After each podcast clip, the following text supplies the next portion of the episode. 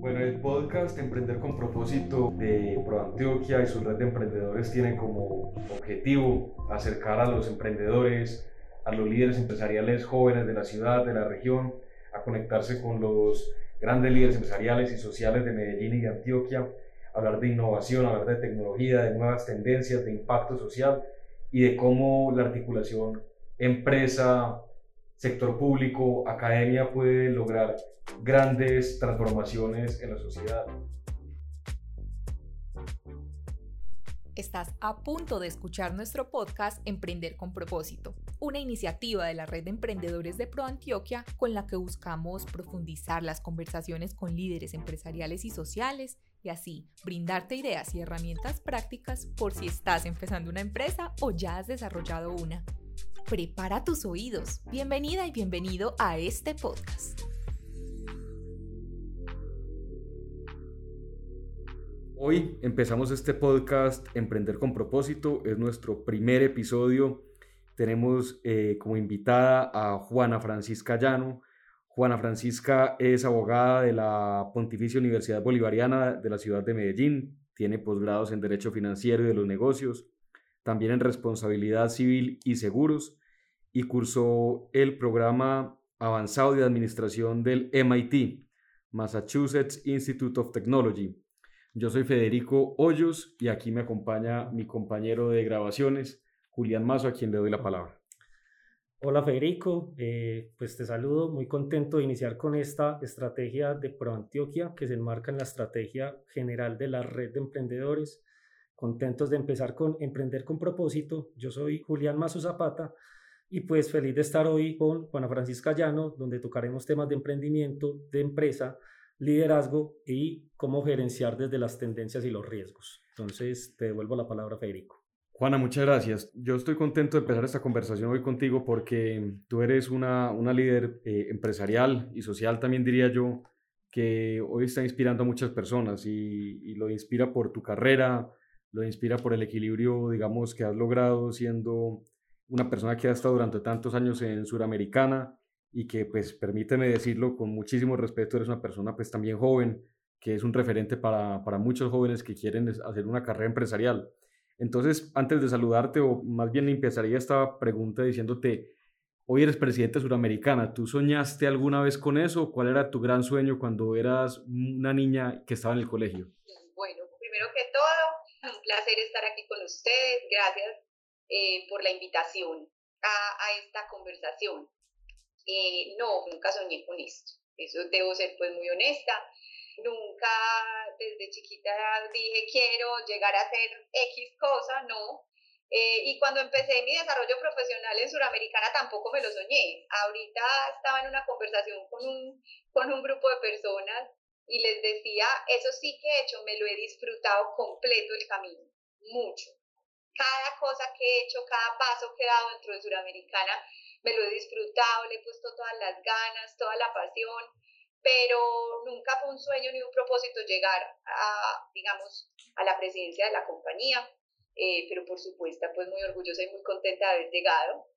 Yo creo que chiquita yo no, no tenía un sueño específico, yo siempre quería como vivir contenta y feliz. Esa es un poco como la reflexión que me he hecho alrededor de esa pregunta. Gracias, muy, muy importante. Eh, retomando entonces esa respuesta que le das a, Federico, eh, yo te preguntaría y retomaría pues ese, ese ambiente familiar que uno tiene cuando es niño y como la influencia que, que puede tener ese ambiente familiar en la carrera profesional de uno. Nosotros sabemos que tú tienes un contexto de emprendimiento también en tu ambiente familiar y pues este podcast se enmarca en una red de emprendedores. ¿Cómo ese contexto de emprendimiento en tu ambiente familiar pues influye en tu capacidad de liderar hoy en día? Julián, muchísimo, muchísimo, muchísimo. Yo creo que los seres humanos estamos todos determinados por las circunstancias que nos rodean desde, desde que nacemos pues y a lo largo de la vida. Y como tú dices, mis papás eh, han sido emprendedores toda la vida, han trabajado eh, el cuero, digamos, toda su vida eh, y han sido empresarios en múltiples facetas, varias veces se han quebrado y han tenido que volver eh, a levantarse. y eso para mí ha sido un ejemplo impresionante de perseverancia.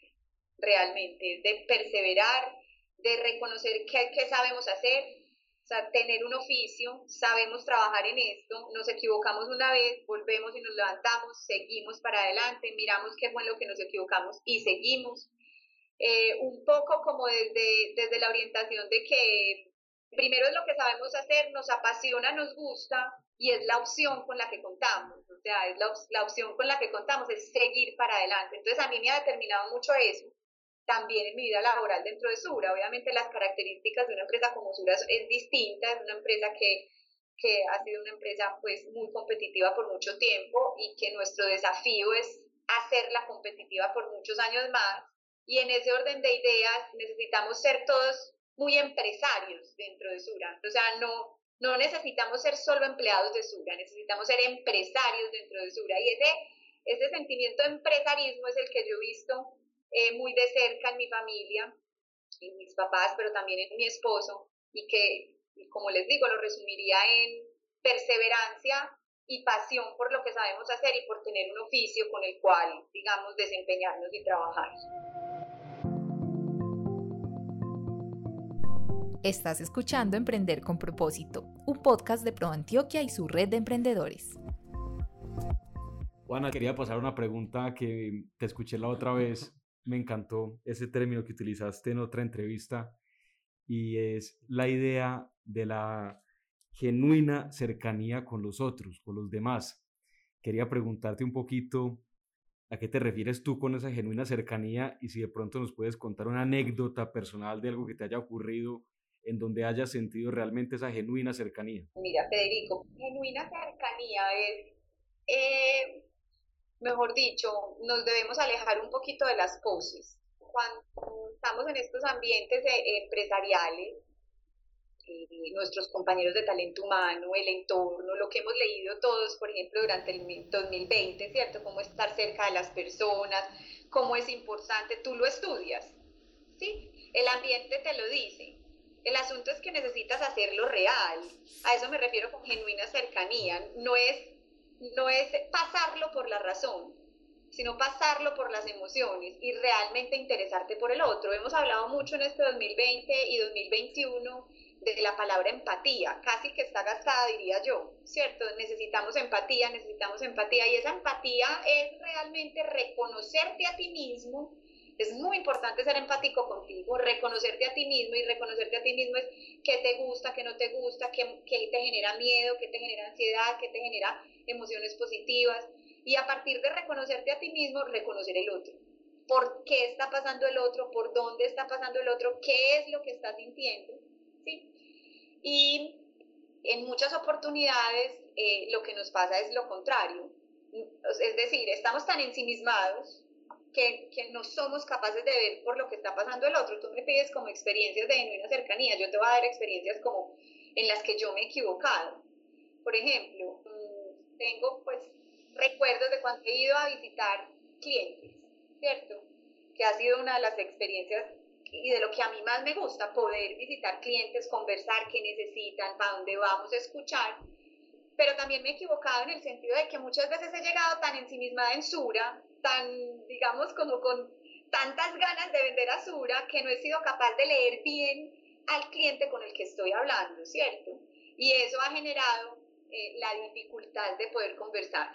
Lo tengo muy claro en la cabeza y te quería dar el ejemplo desde lo que no debe suceder. Cuando hay genuina cercanía, tú te interesas por el otro y por ti, ¿cierto? Entonces es una relación bidireccional o multidireccional eso en cuanto al liderazgo, eso es, mejor dicho, esa frasecita de genuina cercanía o de reconocer al otro, de empatía, es súper determinante para hablar de procesos de creación y de diseño de portafolios y de propuestas de valor a los clientes, para saber por qué canales o cómo los vas a distribuir, para entender cómo te vas a comunicar, para entender con quién lo vas a hacer. O sea, termina siendo como el sustento de todo, porque al final del día eh, somos los seres humanos los que tejemos esas relaciones y los que hacemos que las cosas pasen. Entonces, estar cerca unos de otros, eso también nos lo enseñó en 2020. Entender que nos necesitamos como colectivo cada vez más, pues requiere que, que tengamos rectitud de intención al momento de acercarnos al otro. Yo ahí, ahí te retomo el tema de la pandemia porque pues sabemos que dentro de Suramericana y pues tú en especial has liderado mucho ese tema en términos de tendencias y riesgos. Sabemos pues que la pandemia ha afectado a algunos negocios y algunos mercados, eh, pero también digamos que ha beneficiado a otros o ha abierto ventanas de oportunidad para otros. Desde tu perspectiva, ¿qué empresas o sectores ves con optimismo y posibilidades de crecimiento ante lo que se ha llamado pues esta nueva normalidad o ante las tendencias y riesgos que se generaron con el contexto del año pasado? Eh, pues COVID-19 claramente eh, produce un fenómeno de aceleración, pero las tendencias vienen hablándonos desde antes de COVID-19, de cómo los seres humanos estamos cambiando, qué nos está importando, qué nos está interesando, y eso directamente se liga con que entonces eh, vamos a consumir, si lo podemos poner en una frase, con qué ofertas de valor pues nos van a ser relevantes. Entonces mira que hace mucho tiempo venimos hablando de vidas con propósito. A las personas nos está interesando cuidar, cuidar al otro, cuidar el medio ambiente, cuidar una ideología. Entonces todos aquellos negocios que están alrededor de hacer posible la famosa salud planetaria, porque no es solo cambio climático, sino que va más allá, creo que es un nicho de mercado, creemos en Sura que es un nicho de mercado que, que se va a desarrollar, ¿cierto? O sea, cuando son empresas que se desarrollan alrededor de modelos sostenibles, de operaciones sostenibles, no solo en lo medioambiental, sino también en lo social. O sea, esas empresas que quieren apalancar a las sociedades en el cierre de brechas, que de pronto ahora lo podemos conversar, van a ser empresas muy, eh, pues van a ser sectores relevantes. Por supuesto, el, sector de todo lo que es desarrollos tecnológicos viene siendo desde hace mucho tiempo un sector que viene creciendo. Eso implica que vamos a tener que saber actuar o interactuar con la información, por lo tanto los científicos de datos y, todo, y digamos toda esa gama que viene asociada a nuevos desarrollos tecnológicos es importante los modelos de última milla de transporte, de, hacer que las cosas lleguen hasta las personas en las casas, también se viene desarrollando y se va a desarrollar supremamente bien. Eh, las empresas como muy sustentadas en habilitar la comunicación, porque la comunicación nos está cambiando mucho, ¿cierto? Estamos hiperconectados, eso es una mega tendencia que viene desde hace mucho rato. Pero lo que hace la hiperconectividad es que nos cambia los modelos de relacionarnos. Y cuando la manera de relacionarse cambia, cambian los modelos de comunicarnos y ahí hay un sector todo pues grande desarrollándose alrededor que también va a ser muy importante. El sector salud seguirá creciendo, cada vez más pues COVID-19 nos lo muestra de la importancia. Yo creo que son muchos los sectores, hay otros que están, pues que obviamente sufren redefiniciones grandes, el sector turismo sufre una, una redefinición grande estructuralmente, pero la necesidad de ocio de los seres humanos que es una dimensión del ser humano, ocio en el sentido positivo, porque yo sé que tiene connotaciones negativas, pues siempre va a estar ahí. Entonces miren que eh, lo que tenemos que observar es cómo están cambiando las personas, qué las está determinando, qué está detonando esos cambios y en esa medida siempre vamos a encontrar eh, nichos de desarrollo de nuevos negocios. Juana, hay una, una cita de un biólogo chileno que se llama Humberto Maturana y habla de, dice que una sociedad es lo que conversa. Cuando pensamos en este tema de las conversaciones, quisiera preguntarte a ti como líder de una organización relevante, ¿cuáles son las conversaciones que crees que debemos estar teniendo en este momento? Y ustedes como suramericana, tú como presidente de Suramericana, ¿qué conversaciones consideras que se deben promover desde la empresa privada para que la sociedad empiece a tenerlas? Primero, eh, quisiera hacer un énfasis sobre conversar. Eh, estoy de acuerdo con el profesor Humberto Maturana, hemos tenido el placer además de trabajar con él eh, en los últimos meses. Y conversar es súper necesario. Hay veces confundimos conversar con dialogar. Y son dos cosas distintas. En el diálogo muchas veces estamos desde dos orillas distintas, tratando de llegar a un punto común y nos encontramos con la dificultad de que no queremos cambiar como nuestra propia posición. En la conversación no son dos orillas, ¿cierto? Tal vez estamos mirando para el mismo lado, o sea, estamos buscando propósitos comunes, pero además estamos dispuestos a cambiar nuestra posición. Eso es muy importante de, de realmente escuchar. Me leí un libro hace poco de Erasmo de Rotterdam, que no sé si lo conocen, se llama Elogio a la Locura. Y en ese libro hay una frase eh, muy, que a mí me impresionó mucho, que creo que viene al caso de lo que preguntas Federico, y es, él decía, eh, más o menos, pues no se las estoy traduciendo textualmente, decía eh, que estaba impresionado de la exquisitez de los oídos de la sociedad, que solo era capaz de escuchar lo que le halagaba. Entonces, eh, ¿por qué traigo esa reflexión acá? Porque hoy, eso fue en el año 1500 y pico, aquí estamos en el 2021 y creo que podemos estar sufriendo de un fenómeno parecido, de tener exquisitos los oídos y solo escuchar lo que nos halaga. Y para conversar eh, necesitamos enfrentarnos a escuchar lo que no nos halaga. Y hay pues muchas materias de conversación, ¿cierto? En este momento como sociedad tenemos brechas, que cerrar y nos tenemos que encargar de ellas. Yo siento que tenemos una deuda de generar sueños comunes, ¿cierto? No solo de encargarnos de, como les decía, de las brechas que son importantes y de los problemas que tenemos, sino sentarnos a conversar sobre cuáles son los sueños que queremos, cómo vamos a construir el país, hacia dónde vamos, a qué nos vamos a comprometer todos desde esa visión perdón que sea la expresión tan empresarial, pero cuál es la estrategia que tenemos como sociedad y como país. Y ahí hay múltiples puntos para conversar. Necesitamos conversar sobre la educación, hacia dónde va, cómo la hacemos mejor, cómo la hacemos más potente, cómo llegamos a más personas, sobre salud, por supuesto, ¿cierto? Sobre las brechas de conectividad que tenemos en el país y, que, y, y en la región en general y que el año 2020 nos lo muestra conversar sobre cómo vamos a buscar ser más competitivos a nivel no solo en Colombia, sino a nivel regional, cuál debe ser el desarrollo del talento humano de este país y de las empresas donde estamos. Entonces yo creo que hay múltiples puntos de conversación. El asunto aquí es cuál es el origen de la conversación y qué es lo que pretendemos. Entonces, en conclusión, yo creo, Federico, que es generar propósitos comunes o conversar buscando propósitos comunes y adicionalmente construcción como de sueños que nos debemos como país para seguir transitando estos próximos mm, años que tenemos por delante. Gracias, Juana. Eh, te, tomo ahí la palabra porque en una conversación que tuvimos precisamente con, con personas de Sur hace 15 días, como convocatoria de ustedes, hablábamos de que las instituciones debían ser entendidas como una promesa. Eh, y que las, las instituciones entendidas como promesa pues necesitaban eso, un propósito, una conversación y pues también necesitan un liderazgo, digamos que hablamos como de esas tres características, un propósito, una conversación y un liderazgo.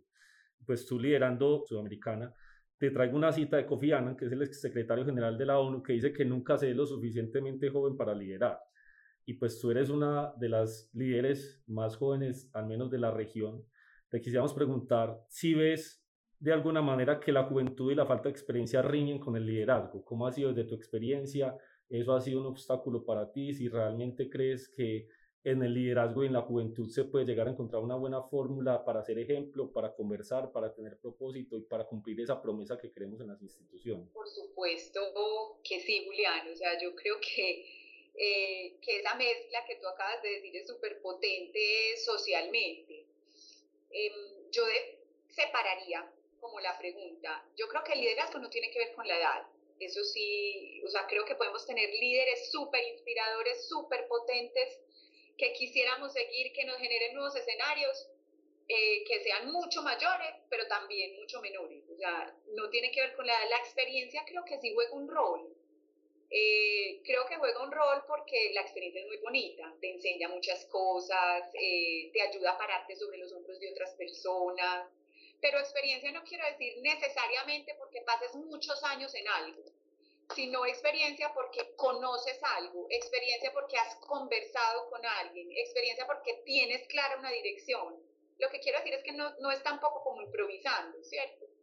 Eh, y no tiene que ver con la edad, tampoco tiene que ver con la edad. Yo llevo trabajando en Suramericana 17 años, o sea, conozco el negocio asegurador entré a la compañía como analista y bueno, hoy tengo pues el honor y la responsabilidad de, de liderarla, eh, pero además cuando yo no tengo la experiencia, porque me he enfrentado en múltiples ocasiones, pero también en este cargo de presidente a cosas que yo antes no había hecho y que no sabía, eh, sí reconozco que la experiencia se requiere, entonces acudo a ella, pregunto, le pregunto a mis compañeros o le pregunto a personas afuera, ¿sí? O me encargo de estudiar el tema, porque sí creo que es un complemento eh, muy potente, obviamente la pasión, las ganas, las ideas específicas para liderar con el conocimiento de qué estás hablando un poco, ¿cierto? Y qué es lo que está pasando y, qué errores se cometieron antes, que no debes volver a cometer y cuáles caminos nuevos debes,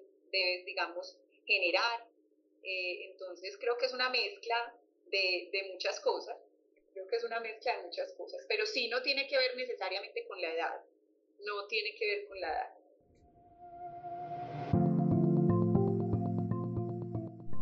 Estás escuchando Emprender con propósito, un podcast de Pro Antioquia y su red de emprendedores.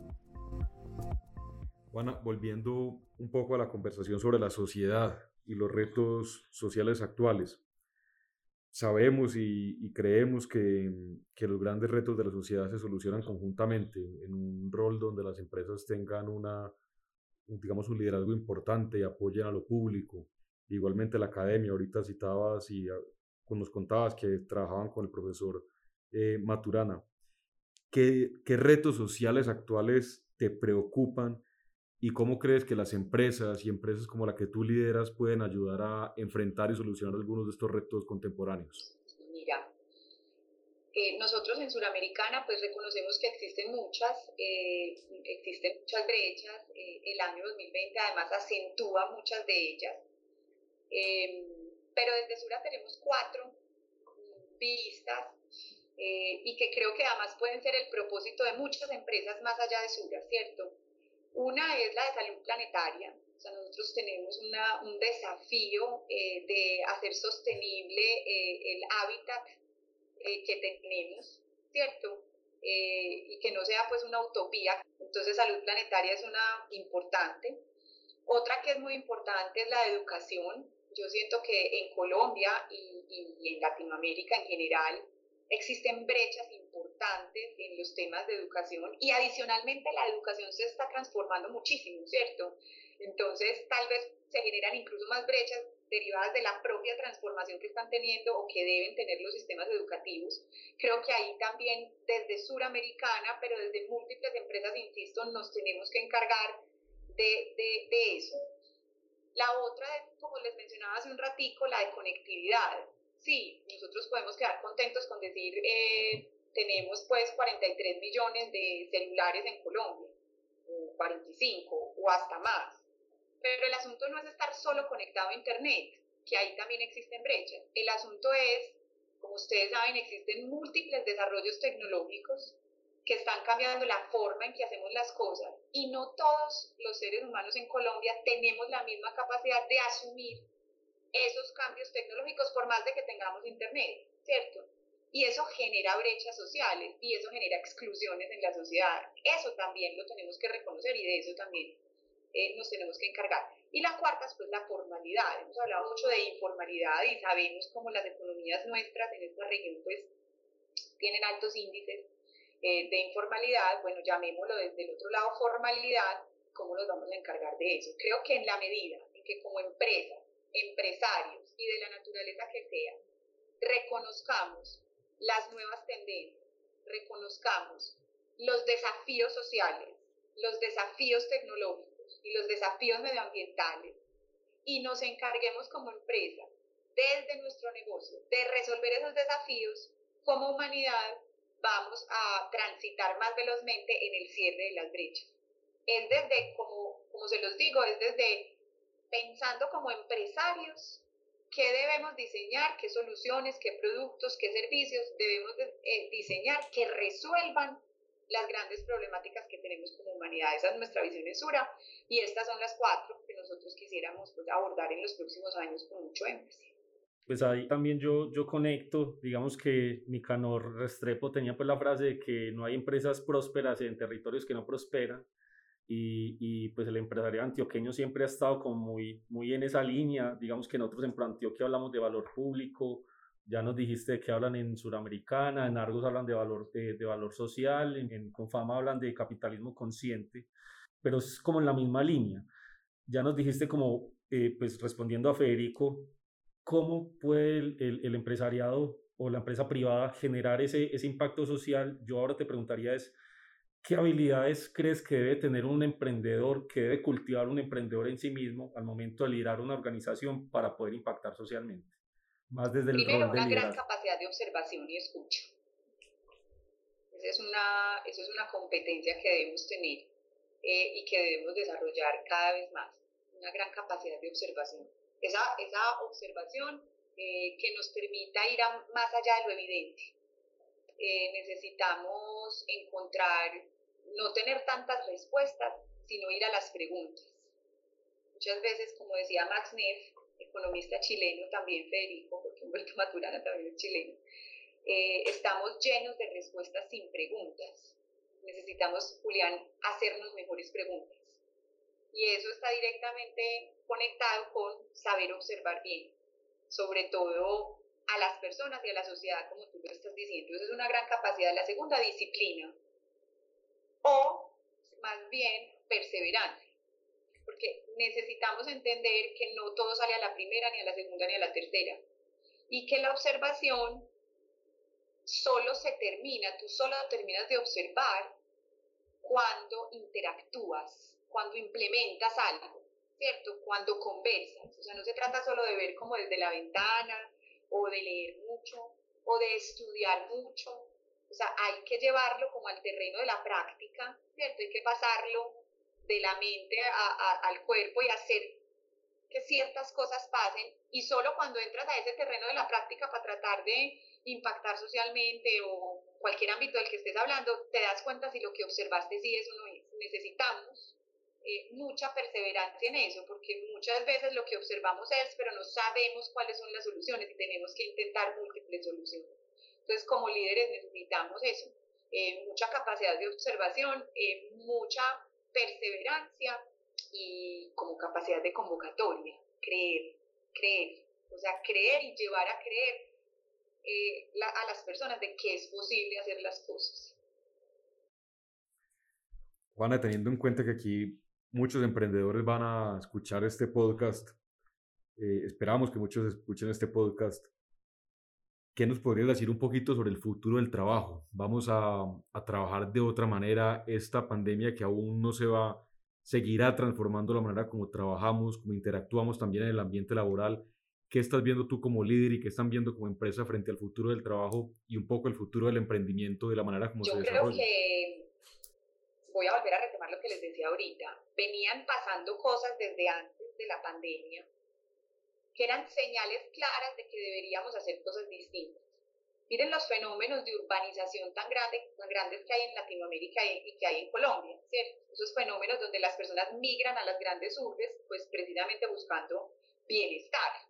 Y acceder a los servicios que en la ruralidad tal vez no logran acceder. Entonces nos encontramos con megaciudades o ciudades muy grandes donde el desplazamiento se ha vuelto cada vez más difícil. Eso estaba pasando antes de la pandemia. Esos eran señales de que había cosas que transformar, esos eran señales de que había cosas que hacer distinto. Llega la pandemia, nos obligan, ahí no teníamos opción, tenemos que hacer las cosas distinto, nos encierran en nuestras casas y las empresas, digamos, generamos un montón de acciones y de actividades para hacer posible eso. Hoy, entonces, después, digamos, de, de un año que llevamos en esas circunstancias, claramente decimos, pues no vamos a volver a trabajar de la misma forma, ¿cierto? No, no vamos a volver a trabajar como trabajábamos eh, en, en el 2019, por supuesto que no, tampoco vamos a trabajar como trabajábamos en el 2020 sea, tampoco nos vamos a quedar en el punto en el 2020. Los seres humanos necesitamos de la interacción de unos con otros. Y aunque aquí nosotros tres estamos interactuando, eh, nos estamos escuchando y además nos estamos viendo, pues no es lo mismo que estar eh, juntos. No es lo mismo y hay actividades que nunca va a ser lo mismo realizarlas digitalmente que realizarlas juntos. Entonces vamos a volver a un espacio como digital, como hablamos en Suramericana, donde nos vamos a, encontrar para desarrollar ciertas actividades. Los espacios físicos entonces de las, de las empresas pues también además cambiarán en ese sentido, pero también habilitarnos a nosotros mismos y a nuestros compañeros pues que lo hagamos desde nuestras casas. Eso es solo para decirte pues una sola, un solo tema de esa pregunta que tú pones, pero hay más, ¿cierto? Los modelos de negocio desde las empresas cambian, las personas ya, nos, ya entendemos que muchas cosas pueden llegar hasta nuestra casa. Eso presiona la creatividad de todos los empresarios, de todos, para saber cómo entonces vamos a resolver el problema de que mi producto o mi servicio, o más bien que el problema, el desafío, de que mi producto o mi servicio llegue hasta la casa del consumidor. Y eso claro que se profundiza. Antes no estaba tan profundo, eso de aquí para adelante, por supuesto, sí se va a profundizar. Y la manera en que eh, desarrollamos los negocios también viene determinada desde hace mucho. Lo que pasa es que, insisto, hubo una aceleración eh, por todos los desarrollos tecnológicos que hay alrededor. Hay muchos desarrollos tecnológicos. La tecnología no es un fin en sí mismo. La tecnología no es una estrategia. Tú tienes que tener clara tu propuesta de valor, que no es necesariamente la tecnología. ¿Sí? Pero la tecnología sí impacta la forma de hacer las cosas y puede impactar los modelos de negocio. Con esto quiero decir que ahora más que nunca tenemos que entender y tener habilidades de saber qué está pasando en ese mundo tecnológico para que nuestra propuesta de valor sea, eh, digamos, y siga siendo relevante en este entorno. Eso nos está pasando en el 2021 cuando hablamos de la cuarta revolución industrial, pero eso pasó y le pasó a la humanidad en la primera revolución industrial, le pasó en la segunda, le pasó en la tercera, o sea, como seres humanos hemos pasado por muchas revoluciones industriales que han impactado la forma en cómo hacemos negocios. Por supuesto, de aquí para adelante seguimos en ese mismo camino. ¿Eso que nos va a exigir como seres humanos? Estar ubicados donde realmente creemos un valor superior al que puede entregar la tecnología. ¿Sí? Y eso entonces nos implica una, eh, pues estudiar, conversar, aprender, hacernos la pregunta de si, si estamos ubicados donde eso no, pero con la absoluta certeza de que como, como humanidad y como seres humanos estamos, seremos, eh, no seremos inferiores al reto pues, o al desafío que tenemos. Entonces sí, sí va a cambiar la forma en que, en que trabajemos mucho. Eh, ya está cambiando, pero hay una cosa, Federico y Julián, que pienso yo, y es que, y que pensamos en Sura, y es que todo depende, muchas cosas dependen de nosotros. Cómo nosotros queremos vivir nuestra vida profesional, qué queremos hacer de ella, hacia, mejor dicho, encargarnos, es la respuesta a muchas cosas. Yo te hago entonces mi última pregunta, porque Federico pues tiene otra, eh, pero mi última pregunta es, si, tuvieras que, si tuviéramos que preguntarte, ¿cuál es tu propósito como líder y como empresaria? ¿Qué nos responderías? Mi propósito como líder eh, y como empresaria desde Suramericana es servirle a los equipos de trabajo, servirle a la compañía eh, y propiciar eh, que, que, muchas cosas dentro de Sudamericana y en la sociedad que nos estamos soñando sucedan. Ese es, que ya les conté cuáles son las cuatro ejes que estamos viendo, pero mi propósito como líder entonces es ese, es poder servir y hacer que las cosas pasen, o acompañar a que las cosas pasen. Y cuando hablas de servir es como habilitarles a ellos las condiciones, ¿cómo entiendes tú? el liderazgo, Julián, es eso, el servir es acompañar, es en qué te puedo ayudar, es qué necesitas, es te doy otros puntos, pues propicio otros, otras conversaciones, otros, otras miradas. Ese es el servir, ¿no? E, en, en el liderazgo creo que ha sido una de las cosas que ha venido evolucionando mucho.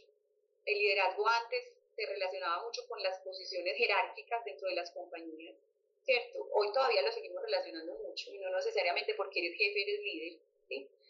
Pero venía, un, venía muy incrustado en nosotros o hace parte muy como de nosotros eso de, de ser servido. Soy líder, entonces ya las personas trabajan para, ¿cierto? Como ser servido y realmente es al revés, o sea, liderar es servirle al otro, acompañar al otro, ayudarlo a, a crecer, ojalá, ojalá que eso sea posible, no estoy diciendo que yo lo haga, es lo que quisiera lograr, es, el propósito.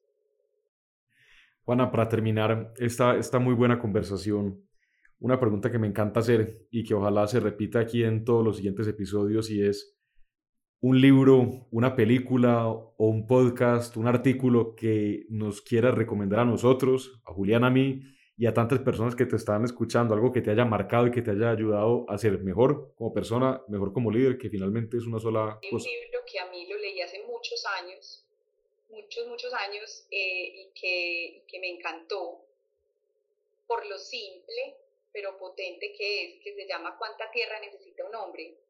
de León Tolstoy. Es un, es un libro corto, pero muy impactante. Yo se lo recomiendo mucho porque vuelve a mostrarnos qué tan humanos somos. Eh, nos propone reflexionar sobre qué significa éxito. Nos propone reflexionar sobre con qué nos sentimos felices y con qué no, pero a partir de un cuento. A mí me gustó mucho. ¿Cuánta tierra necesita un hombre? Yo se lo recomendaría. Juana, muchísimas gracias. Creo que ha sido una conversación muy diversa, muy rica en temas, hasta en autores, y nos vamos felices de que haya sido nuestra primera invitada de Emprender con propósito. No sé si Julián quiera dar una, al final otro mensaje. Sí, no, pues Juana, eh, agradecerte por, por la disposición, pues tu equipo también estuvo muy dispuesto, igual que Federico, pues una conversación pues creo que muy fructífera, pues hablamos de varios temas, liderazgo, tendencias, emprendimiento, eh, nos dejas varios apuntes, varias frases, pues pienso en lo digital, pienso en la eh, rectitud de intención, pienso en lo que hablaste de crear un valor superior de la tecnología, etcétera, dejas como varios, varios aprendizajes y, pues seguramente eh, será de mucho valor para nuestros emprendedores, entonces pues agradecerte por la presencia. No, Julián, Federico, gracias a ustedes, un espacio muy rico. Muchas gracias por tenerme en cuenta, haberme invitado. Gracias Juana y a quienes nos están escuchando los invitamos a escuchar nuestro próximo episodio con otro líder social, empresarial, para que esta buena conversación continúe. Muchas gracias por escucharnos. Recuerda que si deseas ser parte de nuestra red de emprendedores, puedes contactarnos a través de www.proantioquia.org.co. Además, te invitamos a seguirnos y a compartir este contenido en Facebook y en Instagram como ProAntioquia, en Twitter como ProAntioquia1.